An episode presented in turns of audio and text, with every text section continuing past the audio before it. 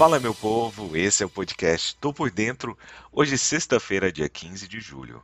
Eu sou Sidney Lima, analista de investimentos, e esse é um oferecimento Top Game. Aqui você fica bem informado com o que pode impactar o dia da Bolsa de Valores. Ah, e vale lembrar que hoje tem vencimento de opções sobre ações. Ontem, o Ibovespa fechou em queda, renovando mínimas desde novembro de 2020, pressionado pelo declínio de ações atreladas a commodities e diante da perspectiva de alta mais rápida de juros nas principais economias do mundo. O índice de referência do mercado acionário brasileiro, o Ibovespa, caiu 1,80%, fechando o dia a 96.120 pontos, de acordo com dados preliminares. O volume financeiro somou cerca de 23 bilhões de reais em um pregão também marcado por ajustes visando o vencimento dos contratos de opções sobre ações. As ações da Vale desabaram mais de 6%, conforme o preço do minério de ferro recuou lá na Ásia, com um contrato de referência em Singapura negociado abaixo de 100 dólares, mínimo em oito meses. Petrobras preferencial também caiu 2,5% na esteira do declínio do petróleo Brent. Na ponta positiva, ações relacionadas a consumo avançaram com a aprovação da PEC dos benefícios na Câmara dos Deputados, que deve injetar dinheiro na economia, apesar do seu nocivo efeito nas contas públicas, com um impacto fiscal estimado de 41,25 bilhões de reais. Nos Estados Unidos, o índice de referência S&P 500 reduziu perdas de mais cedo, mas ainda encerrou em queda modesta nesta quinta-feira, depois que investidores digeriram balanços trimestrais decepcionantes de dois grandes bancos dos Estados Unidos e dados de inflação mais elevados do que o esperado. O S&P 500 fechou em queda de 0,30%, o Dow Jones em queda de 0,46% e Nasdaq acabou subindo 0,03%. Os três principais índices acionários dos Estados Unidos tiveram uma liquidação acentuada logo após a divulgação dos balanços do segundo trimestre de JP Morgan e também do Morgan Stanley. Ambos relataram lucros em queda e alertaram para uma desaceleração econômica iminente. JP Morgan e Morgan Stanley recuaram 3,5% e 0,4%, respectivamente, enquanto o índice acionário bancário de S&P 500 acabou perdendo 2,4%. As preocupações com a desaceleração econômica foram exacerbadas quando dados de inflação ao produtor norte-americano reiteraram um relatório de preços ao consumidor divulgado na quarta-feira que mostrou uma inflação acima do esperado em junho.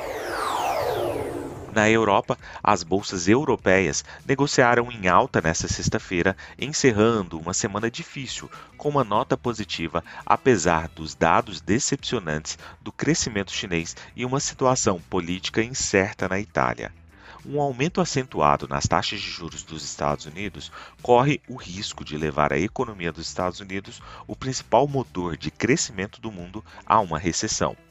O tom também foi ajudado pela decisão do presidente italiano Sérgio Mattarella de rejeitar a renúncia do respeitado primeiro-ministro Mário Draghi depois que ele decidiu desistir ao perder o apoio de um dos maiores partidos políticos do seu país em um amplo governo de coalizão.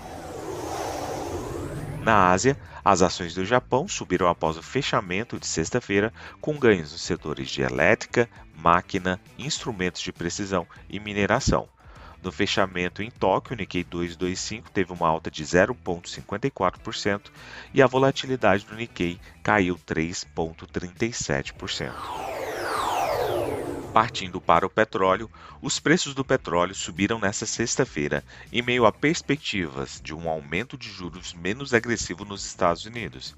Embora as preocupações com uma recuperação na demanda tenham limitado os ganhos. O petróleo está sendo negociado muito ao ritmo da política do Federal Reserve e das implicações que isso pode ser afetado tanto pela destruição da demanda quanto pelo dólar americano. Com as expectativas do mercado caindo para alta de 75 pontos base na próxima semana, contra 100 pontos base ontem, os preços do petróleo e o mercado mais amplo têm um pouco mais de espaço para respirar hoje. Os formuladores de política monetária mais agressivos do Fed disseram nesta quinta-feira que são a favor de outro aumento de 75 pontos base na taxa de juros na reunião de política monetária do Banco Central norte-americano esse mês. Na agenda econômica de hoje, temos dados relacionados a vendas no varejo às 9 horas e 30 minutos e uma série de discursos de integrantes do Banco Central norte-americano. Partindo para as cotações, agora que são 6 horas e 40 minutos do dia 15 de julho de 2022, o mundo navega em terreno no geral positivo, com Dow Jones a 0,25% de alta, S&P 500 subindo 0,27% e Nasdaq Bolsa da Tecnologia com uma alta de 0,31%. A Alemanha sobe 0,94% agora. O índice VIX, principal sinalizador de temor dos investidores, cai 0,14%. O petróleo WTI sobe 0,26% e o petróleo Brent sinaliza uma alta de 0,76%. Do outro lado do mundo, o susto vem por conta do minério de ferro, que agora acaba cedendo 10,04%. Então, o minério de ferro sinalizando uma queda de 10,04%. Um dos principais motivos é o crescimento decepcionante do PIB da China, que veio de 0,4% de crescimento, enquanto a expectativa era de 1%. Vou ficando por aqui. Não esqueça de nos seguir nas redes sociais da Top Game. Valeu, tchau, fui!